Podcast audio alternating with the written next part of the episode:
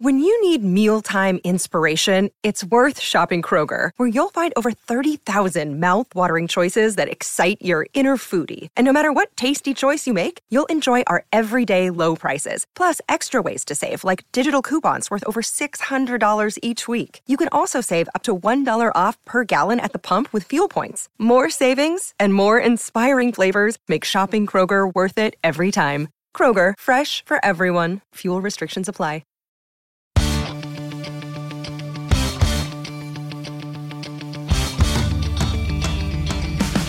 El 5 de mayo del año 2000 se celebró en Las Vegas uno de los matrimonios más mediáticos, observados, envidiados y generadores de noticias de nuestro siglo XXI. La boda entre Angelina Jolie y Billy Bob Thornton. Era el segundo matrimonio de ella y el quinto de él. La ceremonia fue muy sencilla. Los novios iban vestidos de modo informal, con pantalones vaqueros y botas. Tras el sí quiero ya era oficial. Hollywood tenía un nuevo matrimonio favorito, aunque pocos veían un futuro a largo plazo en esa relación.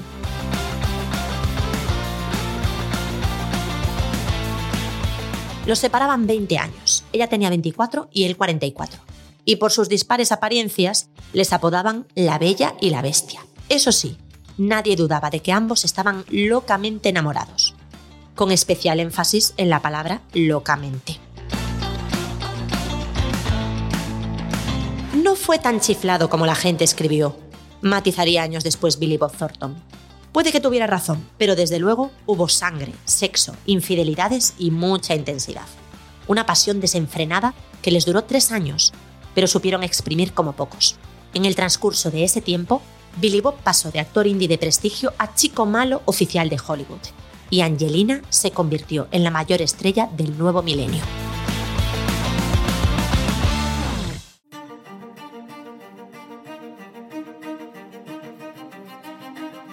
Hola, soy Raquel Piñeiro y este es un nuevo episodio de Bodas Icónicas, un podcast de Vanity Fair.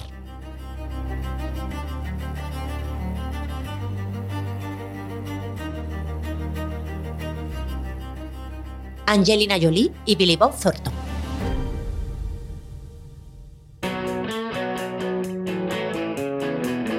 Angelina y Billy se conocieron a principios del 99, rodando en Toronto Fuera de Control, una dramedia sobre el trepidante mundo de los controladores aéreos.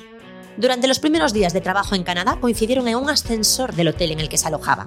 Él se presentó con un Hola, soy Billy Bob, ¿qué tal? Después, él contaría el efecto que le produjo el encuentro.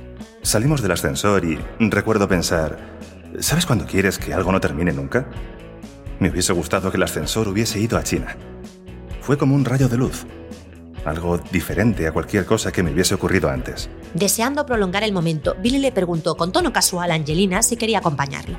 Ella respondió de forma automática que no, pero cuando perdió al actor de vista, tuvo que sentarse en el suelo y apoyarse en uno de los muros de la impresión.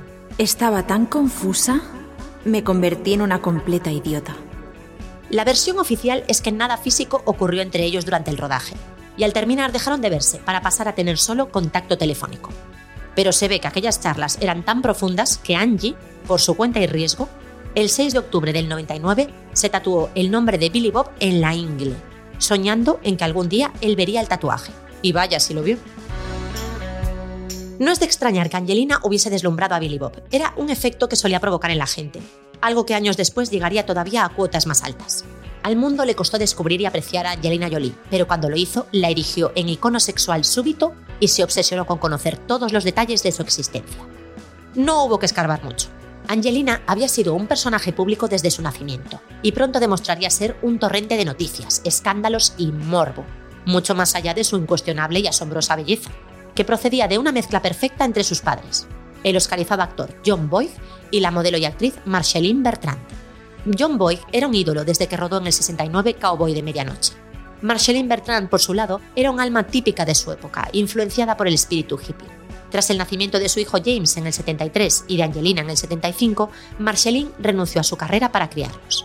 Pero un año después del nacimiento de la pequeña, todo saltó por los aires. John Boyd se lió con la estudiante universitaria Stacy Pickren mientras ella hacía de Ofelia y él de Hamlet en un montaje de la obra.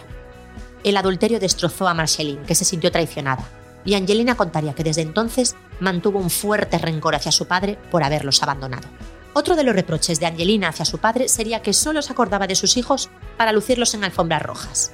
De hecho, el debut de Angie como actriz se produjo en la película Intento de fuga del 82, dirigida por Hal Ashby, en la que salían todos, los niños, John, Marceline en un cameo y también Stacy, interpretando a una prostituta. Todo muy armónico, teniendo en cuenta que este film se grabó una vez el adulterio ya se había producido.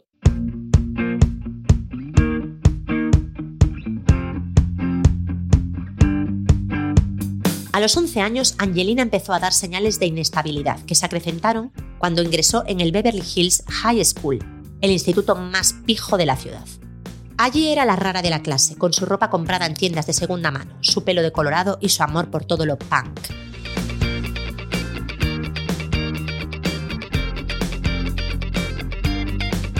Angelina no mostraba solo el típico espíritu adolescente que la llevaba a vestir de negro o asegurar que quería trabajar en una funeraria había cosas más preocupantes.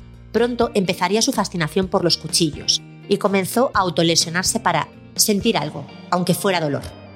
Tenía dificultades para dormir y desarrolló un trastorno alimenticio en forma de anorexia. Y empezaron también a rondarle los pensamientos suicidas que irían reapareciendo en varios momentos de su vida.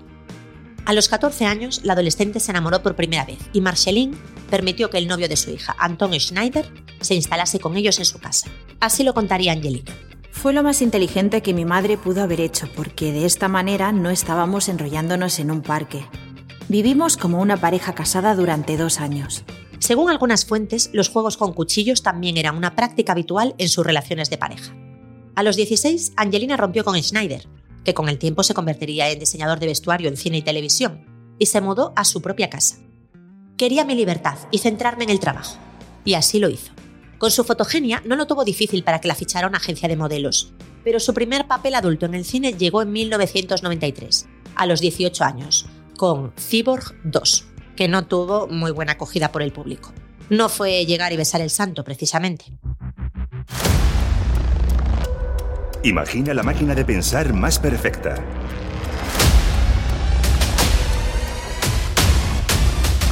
Cibor 2, la sombra de cristal.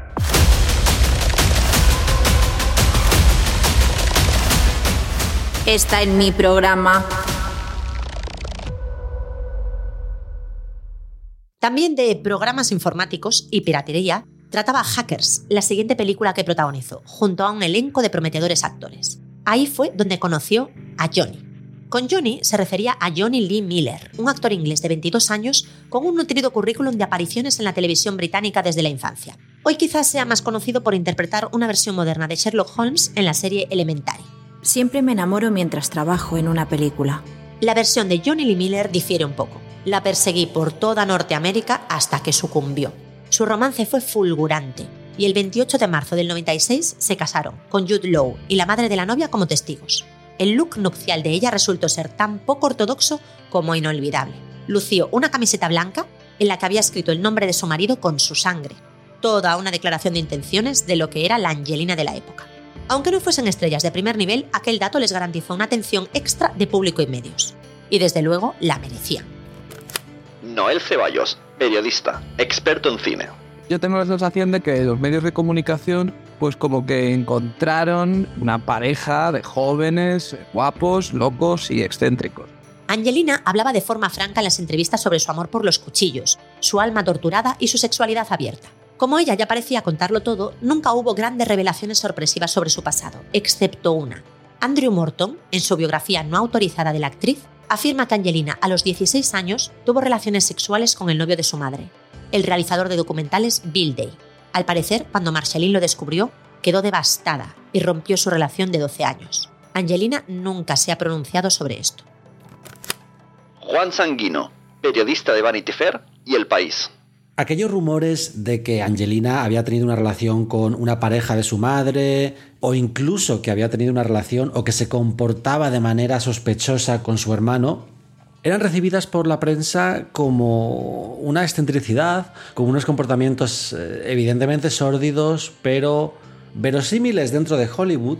Y en el momento en que son creíbles, la gente ya los da por buenos. Pero curiosamente, no se juzgan con los mismos parámetros con los que se juzgaría una persona anónima que hiciera eso. Siempre se presupone que las estrellas de Hollywood, sobre todo los hijos de las eh, familias de Hollywood, tienen estos comportamientos eh, excéntricos o perversos o macabros porque son criaturas rotas.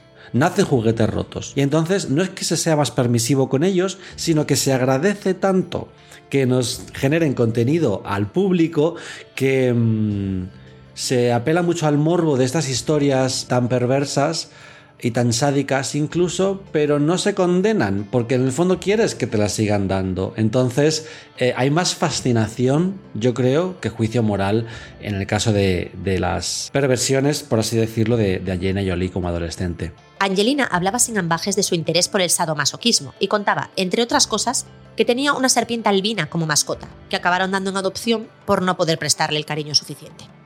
Años después, durante la promoción de Drácula, Johnny Lee Miller confesó que efectivamente había probado la sangre de su entonces esposa. Pero estos eran casi detalles menores al lado de los entresijos del matrimonio.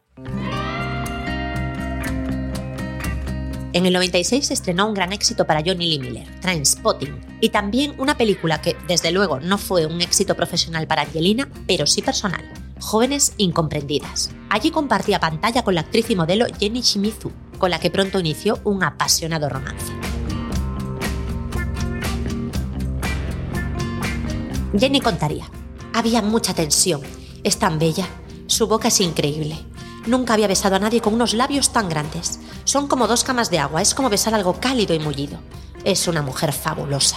Angelina habló sobre el tema con candidez, con declaraciones como soy bastante libre con mi sexualidad o creo que le parece bien, refiriéndose a su todavía marido Johnny Miller. El romance con Jenny no siguió adelante, aunque Angelina declararía después. Probablemente me habría casado con Jenny Shimizu si no estuviese ya casada.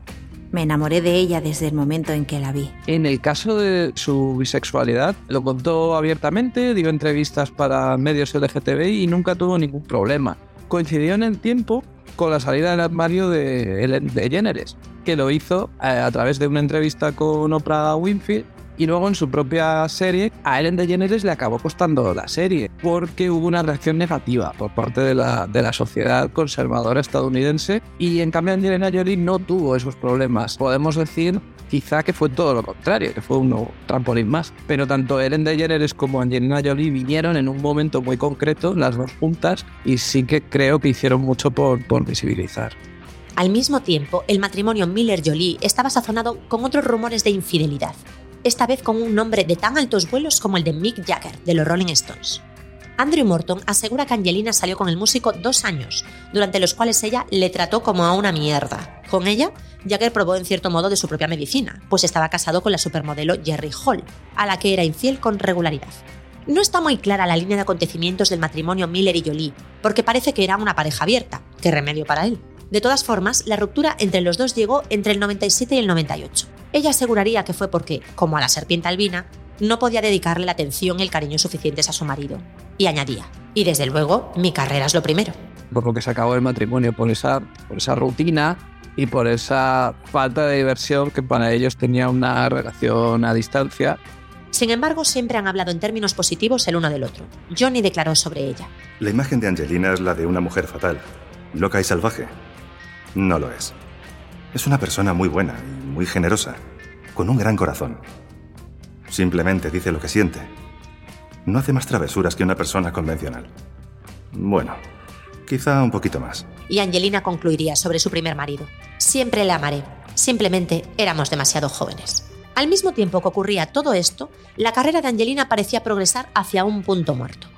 En 1997, Angelina vivió una época complicada. Durante el rodaje de La cocina del infierno, la actriz visitó por primera vez al traficante de drogas Franklin Meyer en su apartamento del Chelsea Hotel, un lugar emblemático y legendario, entre otras cosas, por albergar a ese tipo de personajes dudosos. Según diría después el traficante, Angie empezó a consumir con cierta frecuencia e incluso afirmó que llegaron a forjar una especie de amistad. En realidad, nada de aquello fue nunca un secreto. Angelina siempre fue transparente respecto a las drogas tengo la sensación, leyendo las entrevistas de la época, las primeras entrevistas que dio Angelina Jolie, que es que en realidad no había un cálculo detrás, que era una persona que desde el principio se sinceró muchísimo con, con los medios y contó su vida, sobre todo su etapa juvenil, que tuvo una etapa muy rebelde, donde pues coqueteó con las drogas y, y incluso pasó por, por el infierno de, de, los trastornos alimenticios y de la automutilación. Y no hubo ningún filtro, no hubo nadie, eh, ninguna gente que le dijera, no, esto vamos a esconderlo, sino que ella fue muy sincera desde el primer momento y eso llamó la atención y le hizo destacar. Wyndham Hotels and Resorts makes travel possible for all. Whether it's the long haulers looking for a great cup of coffee, a roomier rest for the on a whim road trippers, or a place to make summer memories with the whole family. No matter who you are, where you're going, or why, with 24 trusted brands to choose from like La Quinta, Days Inn, and Super 8, your Wyndham is waiting. Get the lowest price at wyndhamhotels.com. Restrictions apply. Visit website for more details.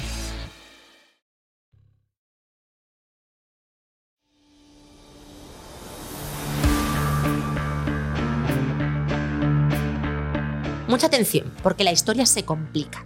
En algún momento de la convulsa década de los 90, el deseo de morir de Angelina se hizo tan fuerte que contempló de nuevo suicidarse. Pero para evitar la culpabilidad que algo así genera en las familias, trató de contratar a un sicario para que la matara. Por suerte, el propio sicario la hizo cambiar de idea. Esa persona me habló muy dulcemente y me dijo que pensara en ello durante un mes. Y después de un mes, las cosas cambiaron en mi vida.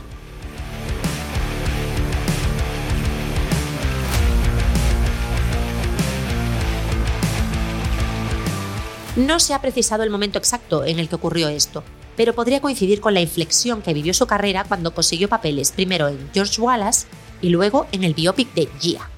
La historia de la supermodelo Gia Karangi, bella y autodestructiva, guardaba siniestras resonancias con la de la propia Angelina. Ella se implicó tan a fondo en el proyecto que la afectó a nivel personal. Acabó el rodaje muy deprimida, pero su actuación obtuvo premios y reconocimiento. Es famosa la anécdota de Angelina tras ganar el Globo de Oro. Dije que me tiraría a la piscina si ganaba, así que creo que tengo que hacerlo.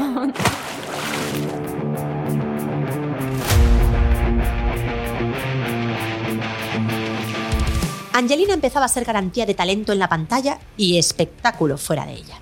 Atrás había quedado ya su romance con Timothy Hutton, que le pidió varias veces en matrimonio. 1999 fue un año clave en su existencia. Se hizo oficial su divorcio con Johnny Lee Miller, la ficharon para El coleccionista de huesos con Denzel Washington y rodó Inocencia Interrumpida. Pero sobre todo, el 99 será recordado por ser el año en el que Angelina conoció a Billy Bob Thornton. Ella contaría que lo primero que supo de él fue que unos amigos lo definían como el Orson Welles Hillbilly, un Orson Welles un tanto menos sofisticado. Entonces vio Slim Blade, la película del 96 que Billy dirigió, escribió y protagonizó, y quedó fascinada por su talento. Es la clase de película que todo actor y toda actriz quiere hacer en el fondo. Billy Thornton imaginó él al personaje, primero lo escribió para, para un monólogo teatral, luego lo interpretó en un cortometraje y luego ya por fin lo hizo en una película que dirigió él mismo. Y claro, está muy pensada para su lucimiento personal. Y además contó un montón de anécdotas sobre cómo había sido el proceso de preparación y de rodaje. Por ejemplo, se puso fragmentos pequeños de cristal en los zapatos para andar de manera incómoda. Y todo esto fascina a, los actores y las actrices porque es una película que realmente está pensada para sacar el máximo potencial al, al proceso de interpretación. Si Angelina Jolie era un tipo de estrella rompedora por su imagen oscura en una época llena de Cameron Diaz y Gwyneth Paltrow, Billy Bob también tenía algo de outsider, de personalidad fuera de lo común. Era un icono del cine independiente, un músico más que aficionado, que estaba rodeado de un aura de malditismo y cierta intelectualidad, con maneras de cowboy pero culto y aseado. Eso sí, su vida sentimental era todavía más agitada que la de la propia Angelina. Para cuando se conocieron, él había estado casado ya cuatro veces y tenía tres hijos. Sus matrimonios habían estado marcados por las infidelidades y su última esposa, Pietra Down Cherniak, le acusó en la demanda de divorcio de empujarla y golpearla. Billy siempre lo negó. En 1997, Billy Bob coincidió con Laura Dern en el rodaje del episodio de la serie Ellen, en el que la protagonista, Ellen DeGeneres, salía del armario. Lo de Billy apenas era un pequeño cameo, mientras que Laura tenía gran peso por interpretar a la mujer con la que Ellen tenía un cuelgue y por la que al fin se decidía admitir que era lesbiana. Ahí sus caminos se cruzaron. Pero ambos venían de mundos tan distintos. Billy se crió en la América profunda, incluso en la demasiado profunda, mientras que Laura era de la aristocracia de Hollywood, al ser hija de Bruce Dern y Diane Ladd. Entre los ex de Laura había nombres de peso en la industria. En la primera juventud salió con Kyle MacLachlan, el futuro agente Cooper de Twin Peaks. Luego pasó un año con Rennie Harling antes de que él se casara con Gina Davis y arruinara la carrera de ambos con La isla de las cabezas cortadas. Algo que desde luego no fue un fracaso en taquilla fue Parque Jurásico. Y de ahí Laura sacó a su siguiente pareja, Jeff Goldblum, que a su vez era el ex de Gina Davis. Laura y Jeff ya lo habían dejado cuando ya conoció a Billy Bob Thornton en el plató de Ellen. Empezaron a salir, se fueron a vivir juntos y se prometieron. Hasta ahí todo parecía ir bien. Pero entonces llegó el rodaje de Fuera de Control, donde se encontraron Billy Bob y Angelina Jolie. Para aquel momento, Angelina ya se había convertido en una de las personas más famosas del mundo y en el objeto de deseo de medio planeta. Prensa y público estaban obsesionados con ella. Pero en un caso poco común en los iconos sexuales de Hollywood, esa fama tenía a la altura el reconocimiento artístico. El 26 de marzo del 2000, Angelina Jolie ganó el Oscar a Mejor Actriz de Reparto por Inocencia Interrumpida, una película que Winona Ryder había sacado adelante para reivindicarse como actriz y por la que la emergente estrella acabó llevándose la gloria. La imagen de Winona Ryder y cómo el público la imaginaba estaba un poco cayendo en, en la obsolescencia, a pesar de ser súper joven. Entonces ella como que quiso renovar y revitalizar su carrera con Inocencia Interrumpida, pero digamos que su papel protagonista era un poco una mujer, una chica gris, una chica con mucho mundo interior, muy hacia adentro, una interpretación muy contenida que fue absolutamente atropellada por el personaje de Angelina Jolie, que era una mujer desconocida para la gran parte del público en aquel momento y que eh, se comía la pantalla porque Angelina Jolie siempre ha tenido una fuerza en pantalla y un magnetismo muy abrumadores. Vestida como Morticia Adams, durante aquella gala de los Oscar, Angelina acaparó todos los titulares e hizo caer unos cuantos monóculos a cuenta de su relación con su hermano, James Heaven. Dios, estoy sorprendida de que nadie se haya desmayado aquí arriba. Estoy en estado de shock y tan enamorada de mi hermano ahora mismo. Él simplemente me abrazó, dijo que me amaba y sé que está muy feliz por mí. Y gracias por eso. No tengo nada sin ti. Eres el hombre más fuerte y maravilloso que conozco. Te quiero Muchísimas gracias.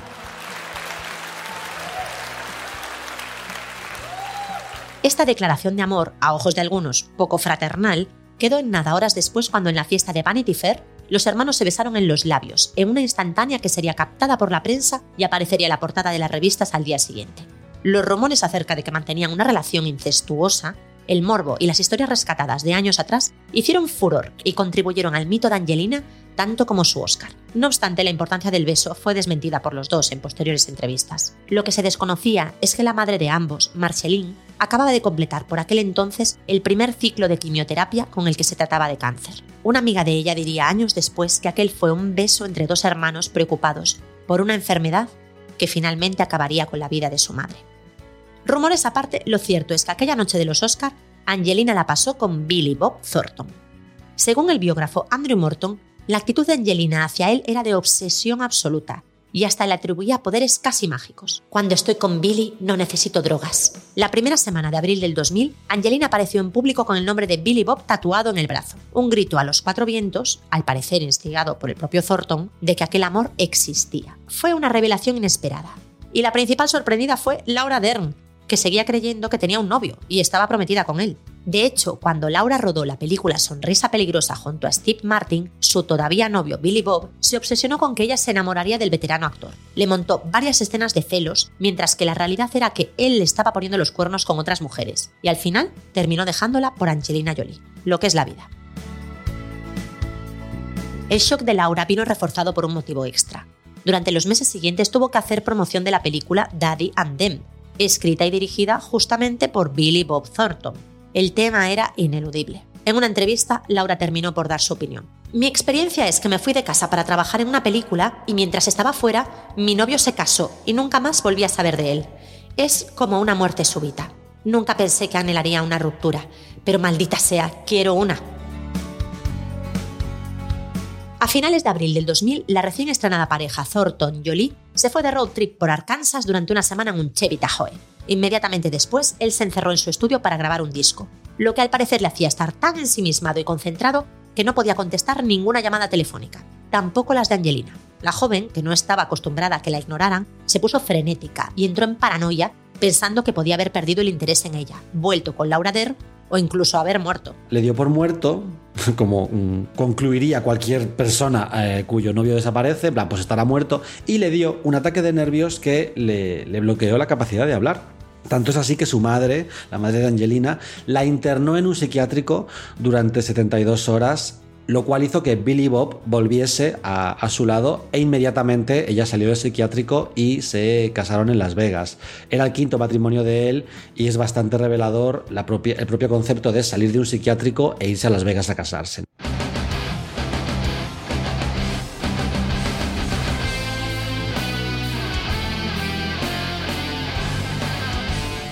La boda tuvo lugar el 5 de mayo de ese mismo año, el 2000, en Las Vegas. La ceremonia fue muy sencilla y costó 189 dólares. El reverendo que la ofició, Jim Hamilton, declaró al Daily Mail que iban vestidos de modo informal y se dieron el sí quiero sin mayores pompas. El lenguaraz reverendo, que había casado ya a varias celebridades, Frankie Avalon, Frankie Valli y, atención, John y Lorena Bobbitt, años antes de su salto a la fama, comentaría sobre la celebración. Entraron y la reconocí de inmediato. Ella era muy grande en ese momento. A Billy Bob no le reconocí al principio. Leí el certificado de matrimonio, me di la vuelta y le dije, Billy Bob, me encantaste en Slim Blade. Desde ese momento, Angelina y Billy Bob pasaron a ser el nuevo matrimonio que llenaría portadas en Hollywood. La exhibición de su amor y pasión eran constantes. En la premiere de 60 segundos, protagonizada por Angelina y Nicolas Cage, en junio del 2000, la pareja no podía quitarse las manos de encima. Cuando una reportera les preguntó, picarona, cuál era la cosa más excitante que habían hecho en un coche, Billy Bob, a la altura de lo esperado, respondió. Fue hoy, justo antes de que llegásemos aquí. ¿Qué es esto, en TV? bueno, ¿quieres que sea sincero contigo? Follamos en el coche de camino aquí. En otra entrevista le daban al público todo lo que pedía y más, declaraciones sobre su vida íntima incluidas. El otro día comentábamos que necesitaba ponerme uno de esos monitores cardíacos, porque estoy convencido de que voy a tener un ataque al corazón. El sexo para nosotros es casi demasiado intenso. Es increíble que en realidad salgamos de la habitación alguna vez.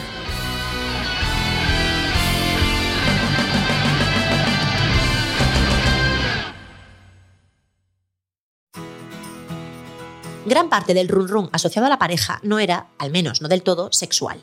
Un dato que todo el mundo recuerda de ellos es que llevaban al cuello viales que contenían la sangre del otro. Billy Bob tuvo que restar importancia a dicha historia en múltiples ocasiones. ¿Conoces esos medallones que compras que son transparentes y pones una foto de tu abuela y la usas alrededor de tu cuello?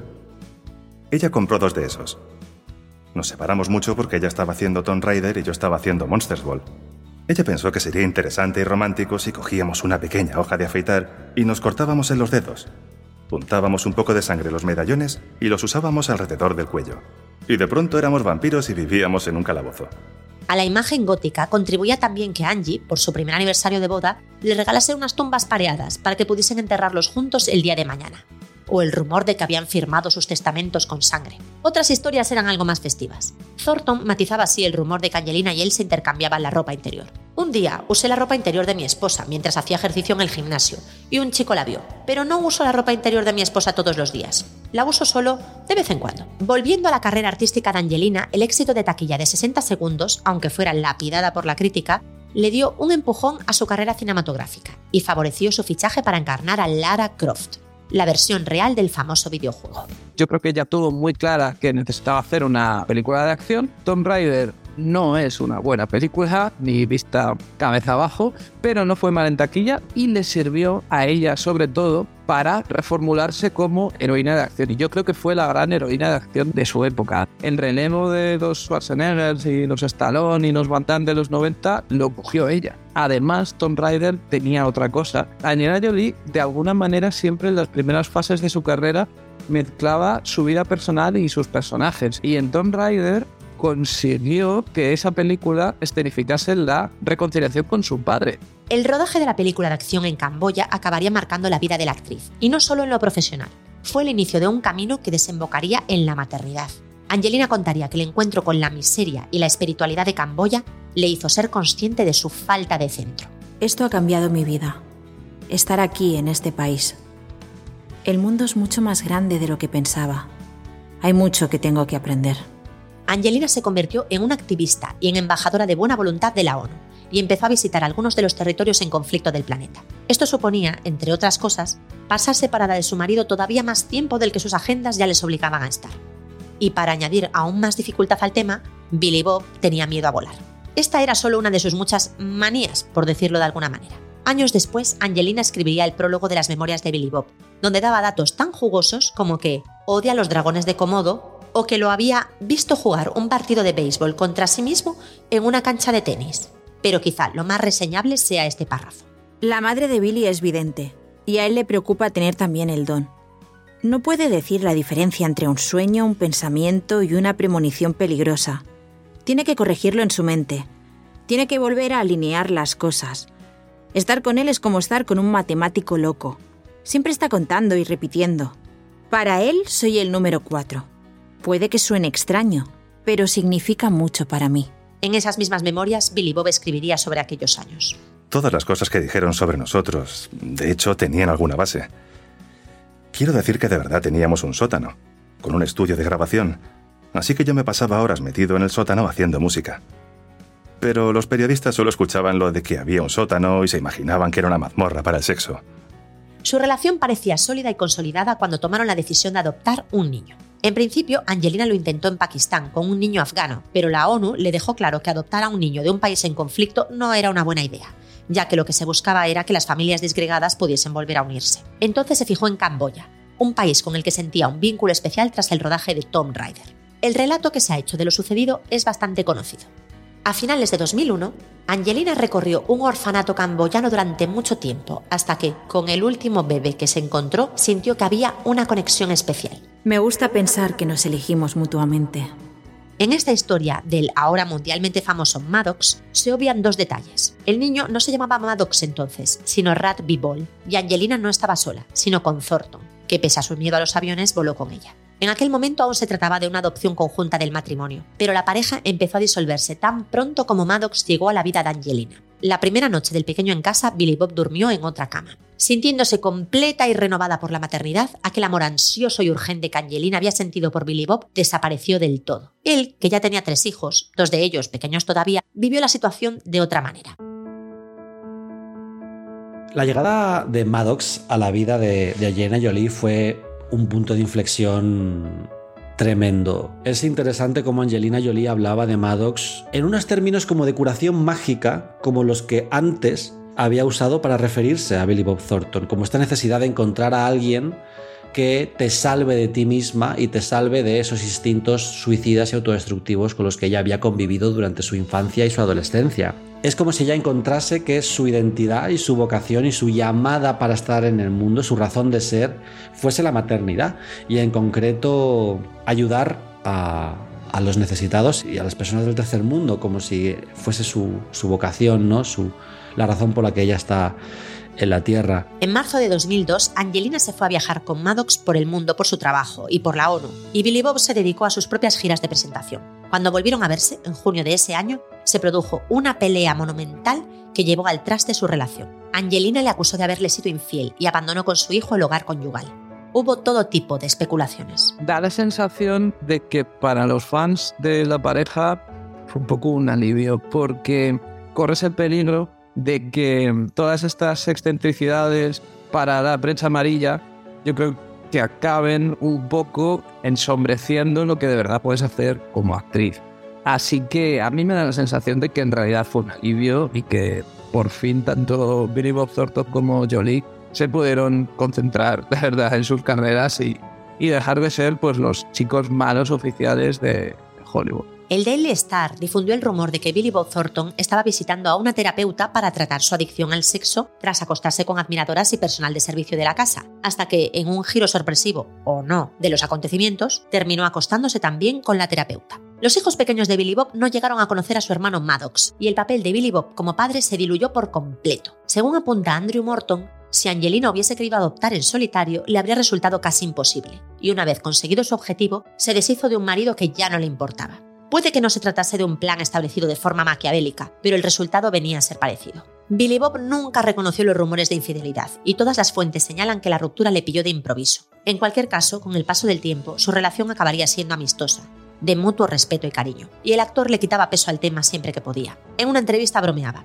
Simplemente teníamos estilos de vida distintos. El suyo era un estilo de vida global y el mío es un estilo de vida agorafóbico. En 2004 la propia Angelina también contó su versión en Vogue. A mí también me cogió por sorpresa, porque de la noche a la mañana cambiamos por completo. Un día ya no teníamos nada en común. Y da miedo, pero creo que puede pasar cuando te involucras con alguien y aún no te conoces a ti mismo. Aquel amor tan tempestuoso y apasionado se disolvió con la rapidez con la que había surgido. Y en 2005 Angie se borró el tatuaje con el nombre de Billy Bob del brazo. El de la inglés suponemos que corrió igual suerte. La adopción de Maddox y el divorcio supusieron el comienzo de la siguiente encarnación de Angelina, la de supermadre se transformó de icono sexual peligroso y transgresor a otra cosa, madre suprema y embajadora de buena voluntad de la ONU. La vida sentimental de Billy Bob Thornton nunca alcanzó la relevancia mediática que tuvo durante sus años con Angelina. Tampoco es que hubiera gran cosa por contar en apariencia. En 2003 inició un romance con Connie Anglad, madre de su hija Bella, y en 2014 se casaron. Eso sí, el nombre del viejo mujeriego Billy Bob salió a colación durante el mediático juicio por la separación entre Amber Heard y Johnny Depp. Amber acusó a su ex de estar obsesionado con que ella le había sido infiel con Billy Bob. Ambos negaron haber tenido cualquier tipo de hacer. Angelina tras el divorcio se la relacionó sentimentalmente con Jared Leto o Colin Farrell. Más seria fue su relación con Val Kilmer, que en sus memorias no podría haberse dirigido a ella en términos más elogiosos. Cuando la gente me pregunta cómo es ella, les digo que se parece a otras superestrellas, solo que mejor. Kilmer y Angelina rompieron antes de que ella se fuese a trabajar al set de Señor y Señora Smith, donde compartiría plato con una superestrella a su altura, Brad Pitt. Todos sabemos lo que sucedió allí. Pero esa ya es otra historia. Billy Bob se centró en su carrera como actor y músico, convirtiéndose en un secundario de lujo y un nombre de prestigio en la industria. Siempre ha hablado bien de su ex en cuanto ha tenido ocasión, como cuando declaró, Angie sigue siendo amiga mía, es una gran persona y ha trabajado mucho. Todavía hace lo que cree y siempre la respetaré por eso. Por su parte, cuando él publicó sus memorias, en 2012, la introducción escrita por Angelina terminaba así. Alguna gente pasa por la vida siendo capaz de acallar las voces en su cabeza. Él no puede. Y yo, y todos los que le conocemos, le amamos por eso. El mundo sin duda sería un infierno mucho más aburrido si este hombre no estuviera en él.